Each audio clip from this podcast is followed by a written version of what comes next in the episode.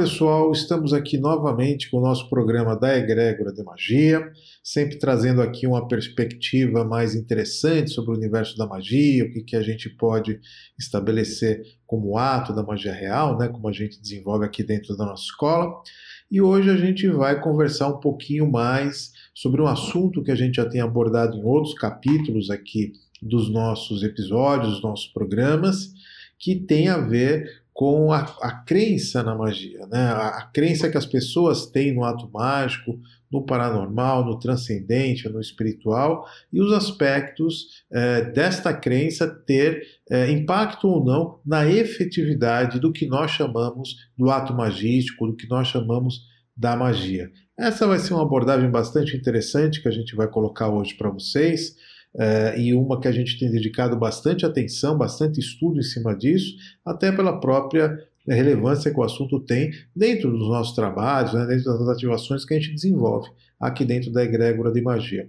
Mas inicialmente uh, eu queria aqui abrir para vocês aqui uma, algumas, algumas informações sobre o acesso aqui ao nosso trabalho, aos nossos canais, particularmente aqui aos canais de áudio, né, que vocês têm ouvido, é, seja pela Rádio Atlas, seja pelos nossos podcasts, mas vocês podem ouvir repetidamente esses programas uh, também dentro dos nossos canais, dentro do nosso podcast, uh, que ele está distribuído hoje nas principais plataformas aí de publicação dos áudios, né? Você pode ouvir o nosso programa pelo Spotify, pode ouvir pelo Apple Podcast, pelo Google e por tantos outros programas, inclusive originalmente dentro da plataforma do SoundCloud, que é onde nós originalmente é, armazenamos aqui os nossos programas. Na dúvida, dá um Google, né? coloca lá Ari Omago Podcast, que vai vir uma série de links, vai vir uma série de URLs, ou dentro do teu aplicativo preferido né, de música, que você também vai estar ouvindo lá os nossos programas é, você vai poder prestigiar o nosso programa. A gente sempre pede aí para que estejam curtindo o nosso trabalho, enfim, para que você é, crie aí um, um, senso de sintonia e proximidade com esse trabalho que a gente desenvolve aqui dentro da egrégora de magia.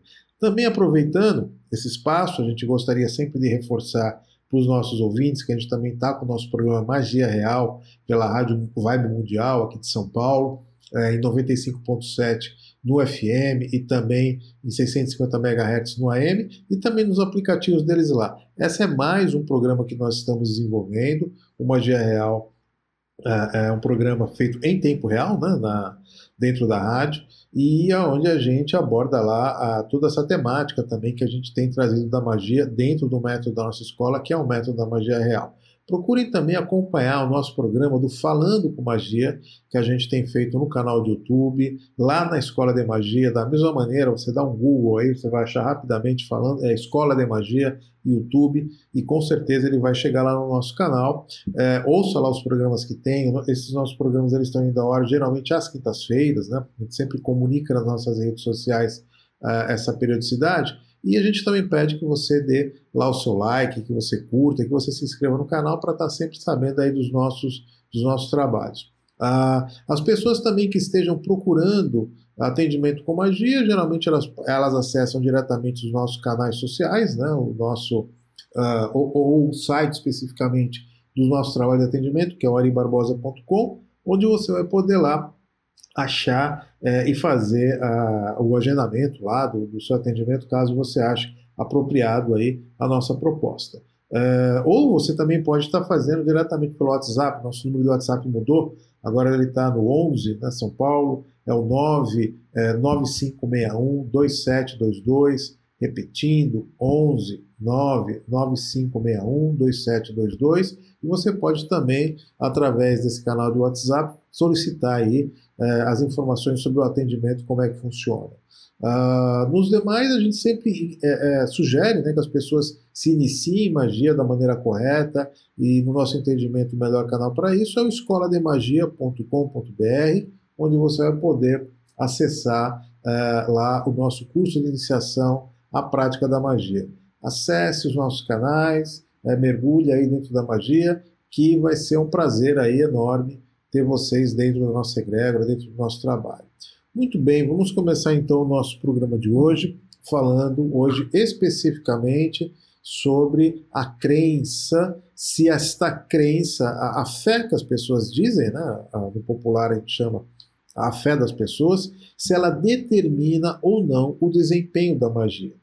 Ou seja, será que se eu acredito em magia, isso acontece? E se eu não acredito, isso não acontece? Se a minha crença reforça um sentimento que eu tenho uh, uh, de, de uh, realização do ato mágico, isso efetivamente acontece? essas são questões que sempre nos procuram, sempre nos pedem, as pessoas sempre ficam com essa dúvida, né?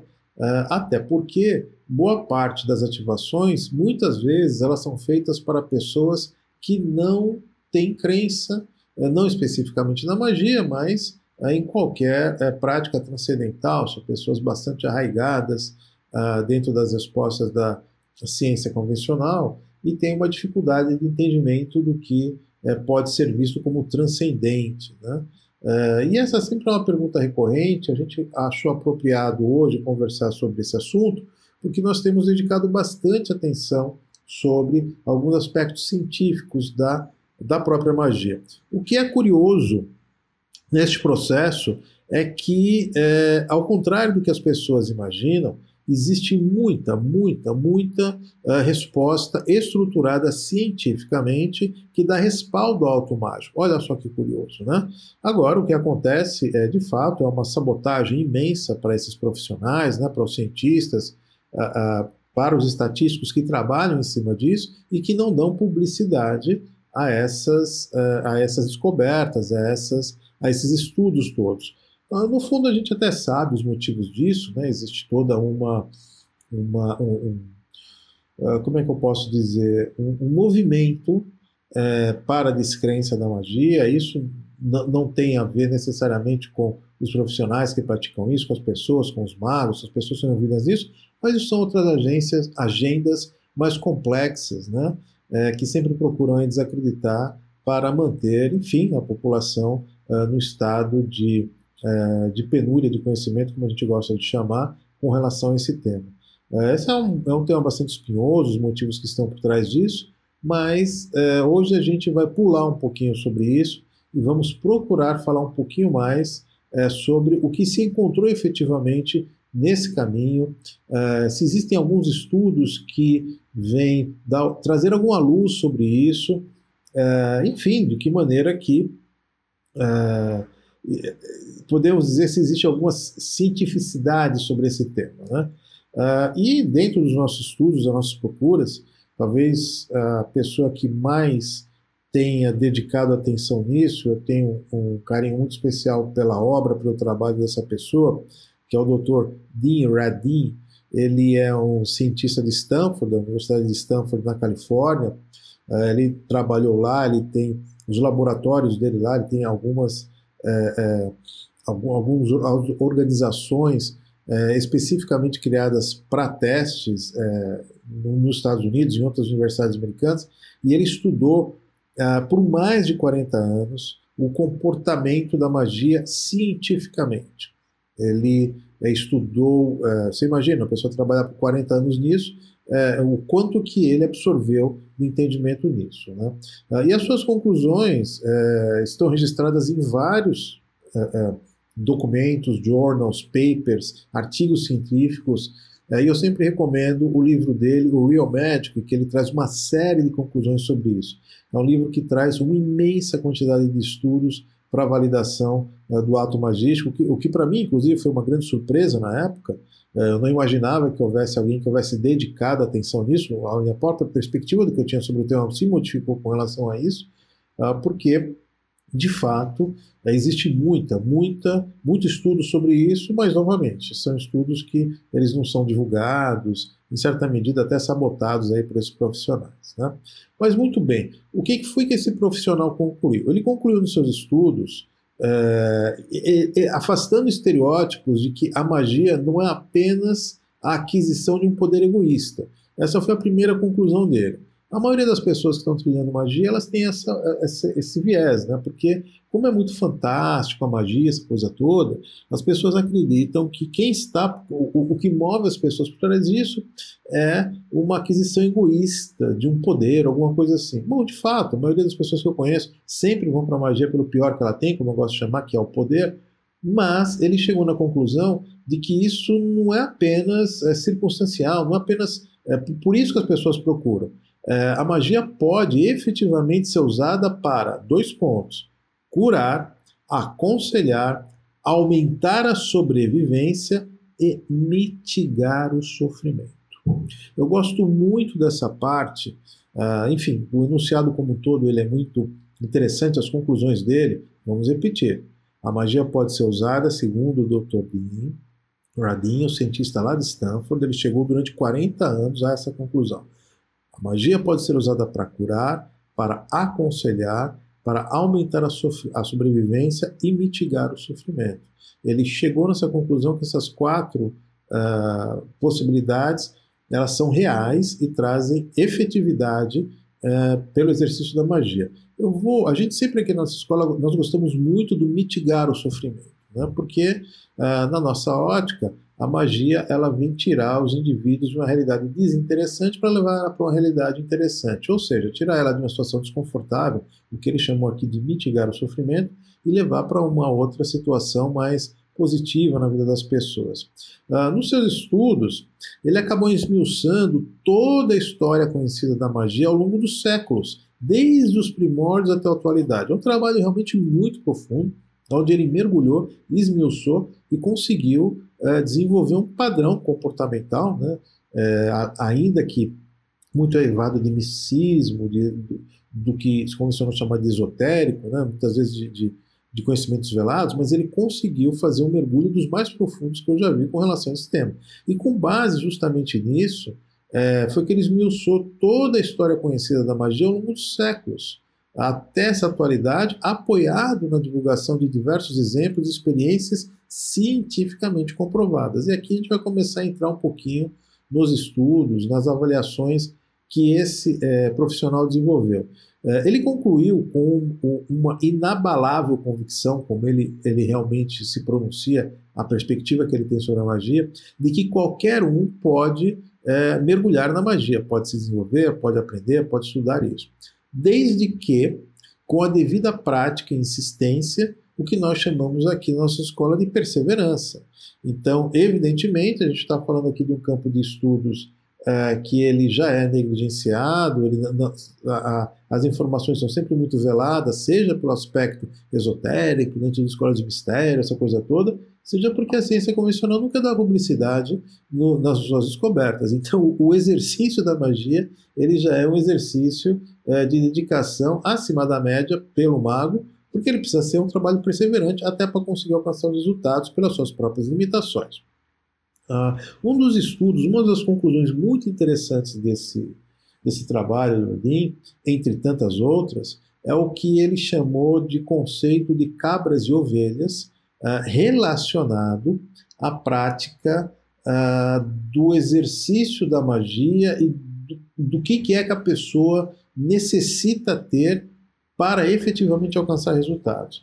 Esse conceito de cabras e ovelhas que ele, ele desenvolveu são basicamente dois grupos de indivíduos, uh, dois grandes grupos, aonde uh, de um lado a gente tem algumas pessoas que são mais tendentes a acreditar é, no ato mágico e algumas pessoas bastante céticas com relação a isso. A base dessa, desses estudos dele foi justamente de uma outra uh, cientista uh, do City College de Nova York, que em 1940, a Gertrude Schneider, é, Gertrude Schneider, se não me engano, ela propôs que as pessoas que não acreditam é, os americanos gostam muito desse termo, psi, né? Chamam psi, tudo que é transcendente ali, eles não chamam, aqui no Brasil a gente chama muito de espiritual, de espiritualidade, de astral, etérico, tudo que está do lado de lá, né? Aquelas coisas da paranormalidade. Uh, e não anormalidade. Sempre interessante fazer esse friso, né? Paranormal, não anormal. Enfim, as pessoas que não acreditam nos processos paranormais evitam consciente, subconscientemente experiências é, é, é, astrais, espirituais, psi, como eles chamam, por não as quererem vivenciar. Olha que curioso. Uh, um dos estudos dela apontou isso, que as pessoas que não acreditam, elas evitam subconscientemente, ou seja, o subconsciente dessas pessoas, ele martela para que elas não acreditem nisso porque elas não querem experienciar isso. Ou seja, por um desejo de que elas não querem experienciar o que seja paranormal, seja por medo, por receio, uh, uh, por raiva, por egoísmo, seja lá pelo motivo que for, como elas não querem vivenciar isso, elas passam a não acreditar nisso. Por outro lado, há um grupo de pessoas que acreditam firmemente nos fenômenos da magia e querem vê-los, e por isso eles os veem. Olha que curioso. Então, aparentemente, uma decisão do indivíduo sobre o que ele quer vivenciar faz com que aquilo se realize. E por outro lado, se ele não quiser vivenciar aquilo, aquilo não acontece. Será? Parece que sim. Uh, os estudos da doutora Gertrude apontaram exatamente isso. Ela transformou isso na hipótese do que ela chamou de ovelhas cabras, né, que são esses dois grandes grupos, onde os céticos eh, seriam as, as ovelhas mais teimosas, né, as cabras mais, te, mais teimosas eh, nesse contexto, e os crentes seriam as ovelhas mais obedientes, uh, obedientes ao que elas querem vivenciar. Né? E, e, as outras desobedientes no conceito que elas não querem vivenciar. Elas, esse grupo de pessoas foi feito especificamente nesse estudo com mais de 250 pessoas, uh, onde elas responderam um questionário sobre as suas crenças uh, nos fenômenos ditos da magia e sobre quaisquer experiências que elas tivessem tido com relação a isso na jornada da sua vida. Ou seja, qual é a opinião delas com, com, relação a isso e se elas tiveram ali alguns eventos, algumas experiências é, que pudessem ali é, dar base no, que elas acreditam ou não sobre a magia. Com base nessas respostas, elas foram classificadas, portanto, em ovelhas ou cabras, seguindo aqui o critério da doutora Gertrude. E a conclusão dela foi literalmente essa. Uh, se as pessoas, aquelas pessoas que acreditam efetivamente na magia, elas alcançam resultados, e aquelas que não, não alcançam. Em 93, é um outro psicólogo, Tony Lawrence, da Universidade de Edimburgo, na Escócia, fez novos experimentos levando em consideração esse conceito de ovelhas cabras, que foi definido lá pela doutora Gertrude. E ele reafirmou a mesma conclusão que ela chegou uh, lá na, na, no, no, em Nova York, nos estudos onde ela fez lá. Que é basicamente esse. Ele reafirma o princípio, concluindo na meta-análise lá que o Dr. Tony Lawrence desenvolveu, de que todas as experiências uh, relacionadas ao campo da magia, com modelos de escolha forçada, onde o participante é forçado em testes de percepção extrasensorial com cartas. Deixa eu explicar um pouco melhor esse processo para vocês. Ah, eles, é, eles estimulam as pessoas a descobrirem ah, no, com, com, cartas viradas qual é a próxima carta. É, então, aquelas pessoas que são descrentes nesse processo, elas têm uma dificuldade imensa de, de acertar. E as pessoas que têm uma crença no que eles julgam de espiritual, mágico, transcendental, elas sim conseguem acertar. É uma coisa muito curiosa. E veio reforçar justamente esses estudos. Ou seja, se nós acreditarmos no que é paranormal, teremos uma melhor pontuação uh, no exercício da adivinhação, no caso, que foi o que ele colocou aqui, essa característica divinatória, né, que é uma das artes da magia. Uh, e as probabilidades matemáticas, é, para vocês terem uma ideia, dentro desses estudos, é de um bilhão contra o acaso. Ou seja, uh, o que nós chamamos de coincidência, de acaso, isso aqui está no campo das coincidências, né? segundo os estudos desses, prof, desses profissionais, cientistas, está na casa de um bilhão contra um. Ou seja, é praticamente impossível que o que aconteceu seja algum tipo de coincidência. Então, de fato, as pessoas é, é, ditas ovelhas é, no, no, grupo lá, no, seguindo os critérios dele, que acreditam no paranormal, elas conseguem efetivamente um resultado paranormal. As pessoas que não acreditam, elas não conseguem. Uh, e isso aqui é ciência, não é minha opinião, não é a opinião de outras pessoas, é de fato procedimentos matemáticos foram estruturados uh, e como a gente vive hoje, né, dentro desse guarda-chuva de ciência, uh, bastante questionável inclusive, eu sempre digo que ciência não é o, o exercício da certeza, né, mas a gestão das incertezas, né? ainda que muitas pessoas acreditem é, em, outras, em, outras, em, outras, em outras formas de enxergar a ciência. No fundo, no fundo, elas acreditam em pseudociência muito mais do que as pessoas é, ditas é, é, que acreditam na paranormalidade. Né? Mas, enfim, outro exercício que aconteceu foi em 2007, com o Dr. Kevin Walsh, é, e o Dr. Gary Alder, da Universidade do Colorado, retornando aqui para os Estados Unidos, eles fizeram novas experiências nesse sentido, categorizando os indivíduos, também ovelhas ou cabras, como tinha feito lá desde a doutora Gertrude lá em Nova York em 1940, tentando reafirmar esse mesmo procedimento, se novamente essa experiência ela dava validade uh, no modelo, no método que eles estavam criando uh, para dar assertividade uh, dessa lógica de que a crença faz com que a coisa aconteça ou não, conforme as convicções da pessoa, né? Se, se a paranormalidade ela se expressa por conta de uma convicção ou não. E os autores novamente concluíram exatamente a mesma coisa, que é necessário uma crença nos fenômenos magísticos para que eles ocorram. Olha que curioso. Novamente, né? Eh, então, é, nós temos aqui reforçado em 2015, novamente. Olha, houve um novo estudo com os psicólogos agora da Universidade de Adelaide, lá na Austrália, é, e com outro grupo de, de profissionais lá de, de Pádua, na Itália, e eles concluíram também que uma anomalia de comunicação influenciada por convicções no domínio das escolhas foi consistente em testes por 70 anos. Então, o que aconteceu agora aqui em 2015, já bem mais recente, eles vieram validar todos esses estudos que foram feitos lá desde 1940. Eh, eu citei aqui quatro ou cinco, mas houveram mais de 70 estudos nesse sentido. Ou seja, eh, isso daqui não é uma probabilidade, isso daqui não é uma coincidência, que não é um acaso. Pelo contrário, os números apontam na casa de bilhão de que é absolutamente improvável que isso uh, seja coincidência. Então, de fato, as pessoas que têm uma crença estruturada, que elas têm convicção de que o paranormal pode se manifestar, elas conseguem efetivamente esse exercício, seja qualquer uh, dos campos aqui da magia, da divinação, da alteração de realidade, enfim, não importa o que aconteça, em qual que é o, o setor, isso sempre vai se manifestar dessa maneira.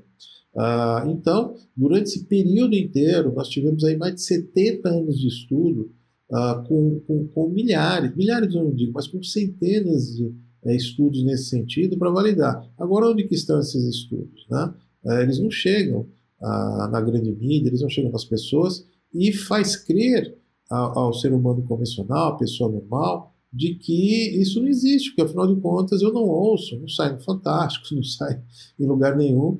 Uh, e, e, aqui é um, um, só para abrir um parênteses, uma situação curiosa que uh, o doutor Dean ele chegou com esses anos todos de estudo, ele teve, evidentemente, muitos colegas que uh, negaram ali uh, de forma peremptória tudo aquilo que ele estava mostrando por lógica, por razão. E, e, uma conclusão que ele chegou é que, uh, para algumas dessas pessoas, para alguns cientistas, simplesmente não havia absolutamente nada que conseguisse demover eles desta opinião uh, de que a magia não existia. Isso era uma fantasia, isso é uma coisa que não acontece. É, o que é muito curioso, né? porque para cientistas ter um, uma opinião dogmática, mas isso é o que mais ele viu e aparentemente é o que ainda tem ainda hoje, né? nesse sentido.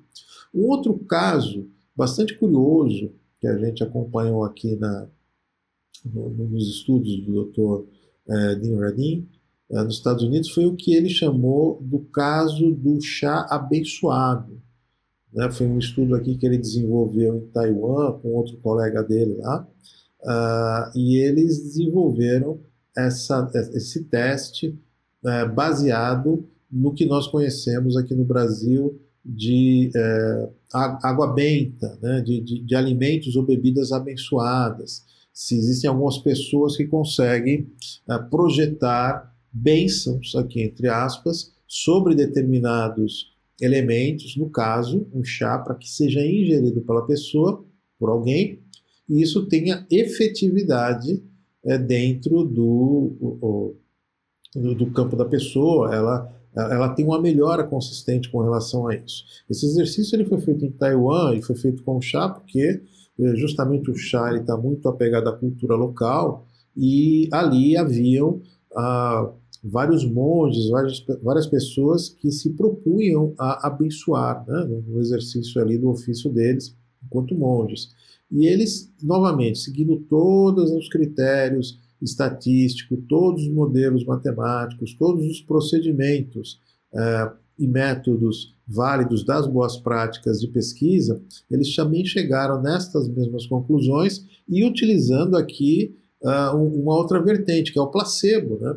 Que é o uso de uh, determinados uh, chás que não tinham absolutamente nada ali para aquelas pessoas. Então, o que, que eles pediram? Dentro de circunstâncias eh, hermeticamente preparadas ali para dar validade no procedimento eh, de pesquisa, eles pediram para que esses monges abençoassem uma certa quantidade de chás Uh, outras não, e eles começaram, dentro de um grupo bastante grande, se não com mais de mil pessoas, eles pediram para que essas pessoas, para alguns deles, eles disseram que, olha, você está tomando chá abençoado, e, e não era, era chá de placebo, para outros sim, para outros não, e eles chegaram efetivamente nessa, nessa situação, aonde aquelas pessoas que efetivamente uh, tomaram chá abençoado tiveram sim uma melhora conceitual é, uma melhora razoável, uma melhora percebida na, na, na, sua, na sua qualidade de bem viver ali naqueles momentos da pesquisa. Ah, então, novamente, a importância da crença é, ela foi substancial nisso, e aquelas pessoas que não acreditavam, elas não tiveram é, esse efeito disso.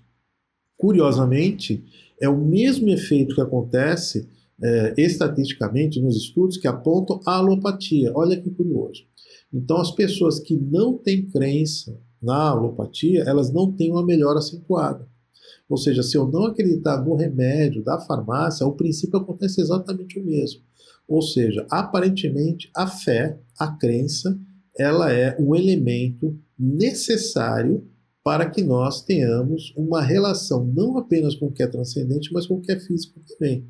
Uh, seguindo, claro, determinadas limitações da razoabilidade, né, do, uh, no dia a dia aqui das nossas uh, situações. Evidentemente, se eu afrontar determinadas leis, eu creio ou não creia nisso, eu vou ter consequências disso. Né? Se eu der uma martelada no meu dedo, mesmo que eu não acredite nisso e mesmo que eu tenha uma convicção profunda de que eu não vou me machucar, ainda que eu consiga pouco me machucar, por essa crença, eu me machucarei. Então é importante que a gente leve sempre em consideração aqui né, a, a, as práticas e os limites de outras leis é, que nos envolvem, que todos nós estamos reféns dela.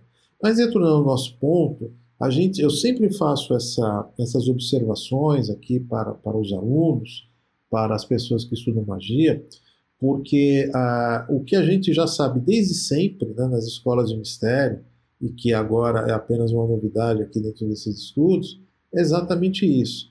Que se o mago ele não tiver uma crença e uma fé no ato magístico que ele irá realizar, a probabilidade de êxito daquele ato dele diminui profundamente. Uh, ao passo que o objeto disso, se ele sabe, se ele não sabe, se está sendo feita ativação, se não está sendo feita ativação, ele nos parece, dentro dos nossos estudos, que ele é um tanto quanto irrelevante. E é inclusive por conta disso que muitas vezes eu recomendo para as pessoas que elas ah, falam assim, ah, eu estou te pedindo aqui para você fazer um ato magístico aqui ah, para o meu pai, para minha mãe, para o meu irmão, para uma pessoa, para um parente meu, né, porque, enfim, ele está passando pela situação A ou B. Né, você acha que é importante falar para ele, dizer, não, não, é irrelevante falar. Ah, se você quiser falar, você pode falar, mas não há necessidade nenhuma. Porque em magia o que é importante é que o mago acredite naquilo.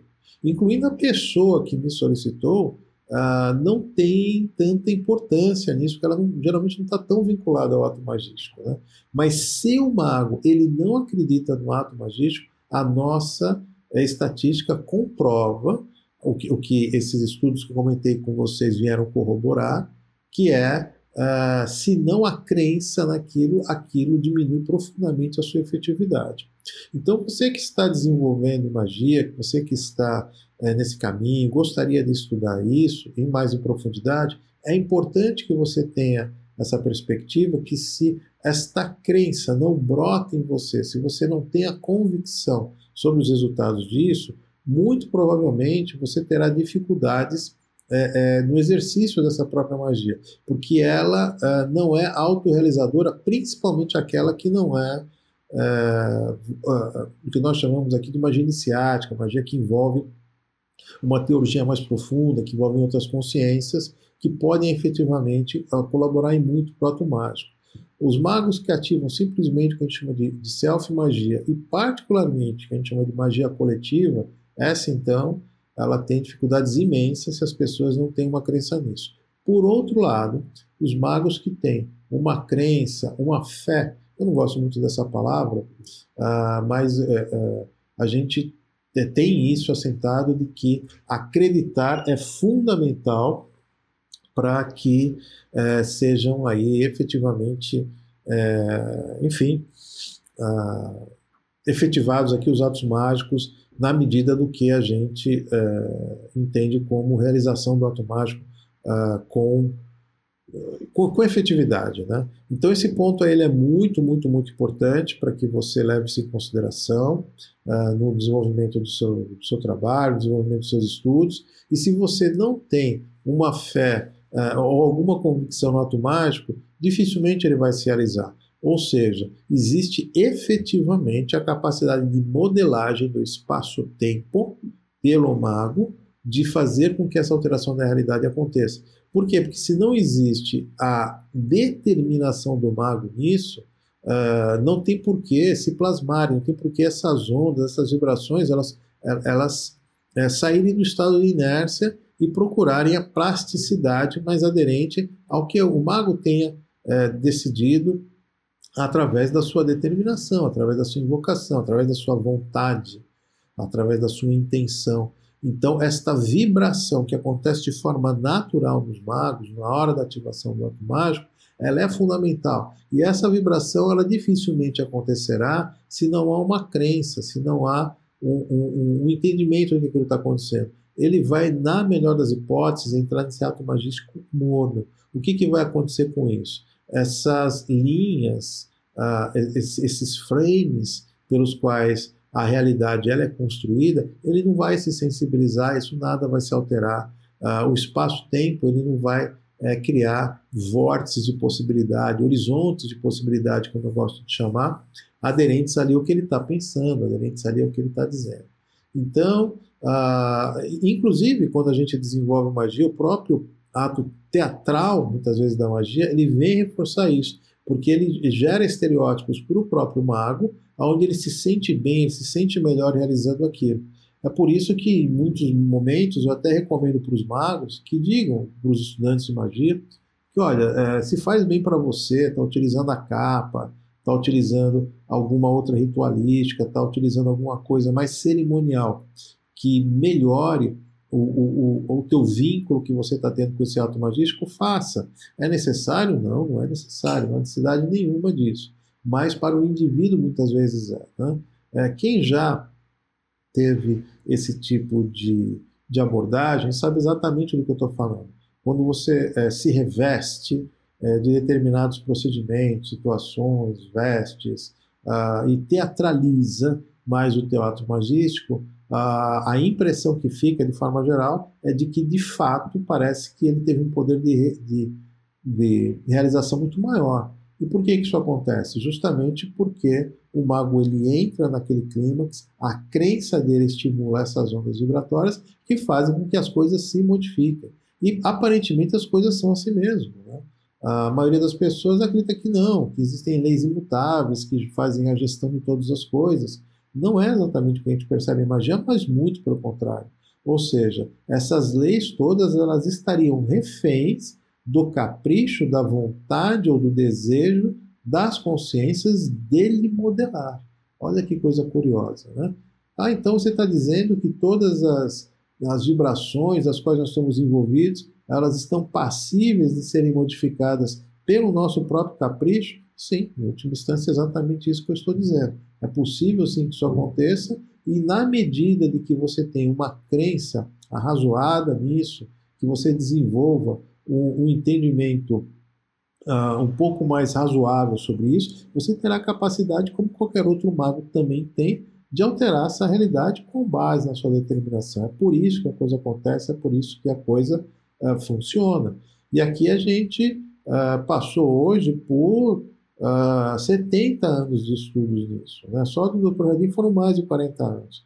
É estudo que não acaba mais. É, enfim, não, há nada mais no campo da estatística que possa ser provado. O que a gente acha que é uma infelicidade muito grande é essas informações não chegarem no campo da população de superfície, né, todos nós, é, via mídia convencional, via a mídia acadêmica, termos acesso a isso. O que acaba vindo solidificar a percepção de algumas pessoas que tangenciam essa ciência, né, que não mergulham nela, mas simplesmente ali satélites, consumindo de bastidor, né, o papel de pão, que eu gosto de chamar da ciência, a criar algumas convicções bastante duvidosas com relação a isso. Ora, se não falam sobre isso, então isso não deve existir. Ora, o que eu vejo é o ponto de vista do cientista tal, tal, tal, e que ele não comunga com essas opiniões. E aí, claro, vai acabando dando esse senso de reforçar o sentimento de que isso não existe, de que, no máximo, essas coisas estão no campo do acaso, no campo das uh, conveniências uh, uh, de quem acredita nisso. Não é isso que os estudos apontaram, e é por isso que a gente resolveu aqui dedicar esse podcast especificamente para tratar desse assunto, esse programa de hoje falando especificamente sobre isso, para que a gente tenha aí uma ah, vamos colocar de um, um, pelo menos um outro prisma sobre esse ponto. Né? Eu recomendo bastante, portanto, a obra do Dr. Dimradin. Ele é, ele é um especialista em parapsicologia, ele é um cientista da Universidade de Stanford. Ele cita aqui nas minhas contas pelo menos centenas de outros profissionais que estão envolvidos com isso. Ele escreveu uh, o, o, Real Magic, né? Um, é difícil a gente achar isso aqui no Brasil. Eu acabei conseguindo alguma edição uh, da, uh, a edição portuguesa, né, a editora ela, ela, só pode vender lá em Portugal e, e, eu acabei trazendo isso, que às vezes fica um pouco desconfortável da gente fazer essa leitura em inglês, são temas muito densos, né, acaba uh, consumindo muito da energia da gente, mas quem quiser procurem aí nas, nas boas livrarias internacionais que você vai achar é, os estudos dele. Ele é um, uma das pessoas que é, veio dar aí todo um brilho de ciência na magia e veio dar um colorido todo especial aqui nesse nosso trabalho que a gente vem desenvolvendo durante esses anos todos. Portanto, ah, para você aí que tinha alguma dúvida se havia ciência ah, no ato magístico, não tenha dúvida que existe. O que, o que falta é a exposição desses estudos, né, para que venham corroborar aí, uh, chegar, chegar a todos nós isso. Uh, e esses estudos apontam, inclusive, é, para ser bem honesto com os fatos, de que uh, o ato mágico ele sempre terá mais resultados se o agente disso, o observador, né, como gosta de se colocar na física quântica, ele é, tenha efetivamente a crença de que é possível essa alteração na realidade. Ah, na medida em que ele não tem essa crença na alteração na realidade, o ato mágico ele fica extremamente refém das outras consciências que estão envolvidas nisso. Ah, portanto, se você ativar ah, uma magia, vamos chamar aqui, por exemplo, magia divina que a gente ativa aqui no nosso colégio, onde se faz a evocação de mistérios que estão para além dessa realidade, para além dessa criação, eh, a probabilidade fica bastante alta, ainda que você consiga, justamente porque são ativadas outras consciências, não fica necessariamente refém das suas opiniões, das suas convicções com relação a isso. Uh, aliás, é por isso que tantas orações funcionam. Né? O princípio é exatamente o mesmo. Uh, por outro lado, se você fizer magias muito particulares, utilizando o que você tem em si e utilizando as leis, as ditas leis da física que estão por aqui, você vai ter uma baixa efetividade se você não tiver uh, uma crença nisso. Uh, é por isso, inclusive, que as pessoas que têm pensamento positivo, que acreditam na mudança, elas efetivamente conseguem fazer isso, porque elas acreditam no princípio que tem um modelo. Então, em magia, ninguém é, inventa nada. É a conclusão que a gente chega, né? Sempre a magia ela é, é, é, ela é mais do mesmo. Ela sempre lá atrás foram criados alguns procedimentos, lá atrás foram criados alguns fundamentos, foram estruturados, né, organizados alguns fundamentos e até hoje é utilizado isso. Tem muito pouca coisa nova em magia. O que é novidade em magia é justamente a sua a constatação e a sua constatação de forma mais científica. Isso aí talvez seja novo. Mas tirando isso, as leis de correspondência continuam as mesmas, as leis de similaridades, né? a simpatia que existe por trás, a, a, empatia, a simpatia, enfim, todos os princípios que a gente utiliza em magia continuam exatamente os mesmos, desde que o mundo é mundo aqui pelas nossas contas. Então, fica aqui novamente uh, os nossos agradecimentos e as nossas uh, mais profundas aqui preocupações, a que todos vocês dediquem aí uma atenção uh, maior aí nesse campo de estudos, você que está estudando magia, você que tem dúvidas com relação a isso, procure isso. novamente, querendo ouvir outros programas como esse nosso aqui, ele está no nosso podcast, procure aí Ari o Mago, dá um Google aí, aí no, no, seu computador, no seu aplicativo, no seu celular, Ari o Mago Podcast, você vai achar várias plataformas que têm tocado aqui os nossos, os nossos programas, além aqui da Rádio Atra, e também uh, procure aqui sempre se vincular aqui aos nossos, aos nossos outros programas para ter um entendimento maior ainda do que é magia. Uh, notadamente o programa Magia Real, pela Rádio Mundial, em 95,7 FM, todas as quartas-feiras, ou no AM no 650 MHz. Magia Real, lá pela Rádio Vibe Mundial, um programa excelente. Aliás, hoje já deve ter tido um programa extra. A gente sempre passa o nosso programa aqui na terça-feira, provavelmente na quarta-feira deve ter aqui um novo programa. Acompanhe, veja também é, o nosso programa Falando com Magia, que é um programa gravado no YouTube aqui dos nossos estúdios aqui é, em São Paulo para que você possa acompanhar aqui a experiência também de outros magos que têm trabalhado, se dedicado aí no campo da magia. A gente está sempre trazendo expoentes aqui é, para a gente ter uma visão sempre muito ecumênica, né, muito aberta, porque no nosso entendimento o que é importante é ativar magia. Né? Isso daí é importante, isso daí é fundamental. E você pode, é, querendo aí procurar o nosso trabalho de ativação de magia, acessa lá o site do aribarbosa.com, você vai ter ali um calendário onde você vai poder fazer um agendamento uh, do que uh, do seu atendimento com a gente, para que a gente possa aqui uh, ativar alguma coisa também para alteração da sua realidade. Quem quiser também pode estar nos procurando através do nosso número de WhatsApp, São Paulo, o 11, né? 99561 2722. Novamente, 11 9 9561 2722 e você vai poder encaminhar sua mensagem aqui para ter mais informações sobre o nosso trabalho.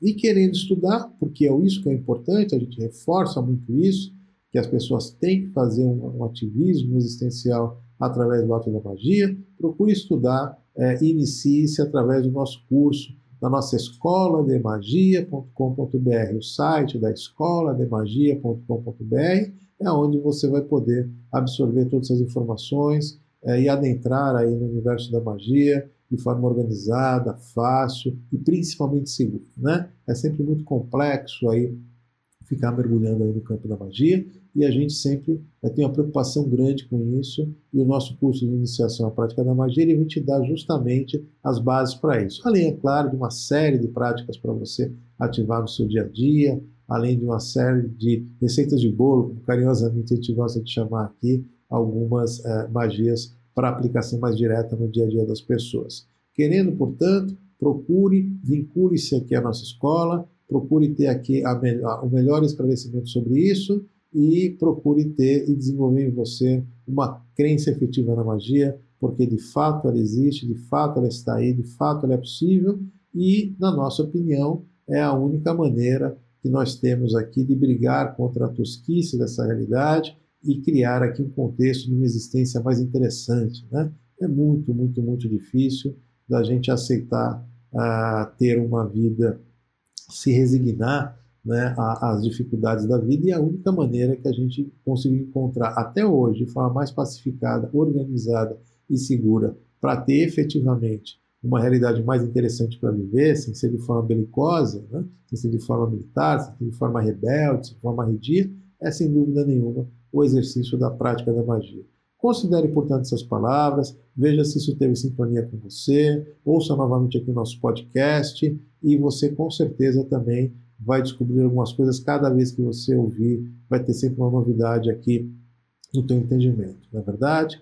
Então a gente encerra aqui o nosso programa de hoje. é, dedicando aqui uma atenção muito especial com o que a gente falou hoje, com essa crença na magia, desenvolva-se nesse caminho e procure que com certeza você encontrará um caminho aqui de equilíbrio para você, para os seus, para o seu lar e para os seus afetos, tá certo? Então tá bom, gente. Com isso aqui eu encerro esse nosso programa de hoje e que assim seja, e assim será, e assim será, e assim será.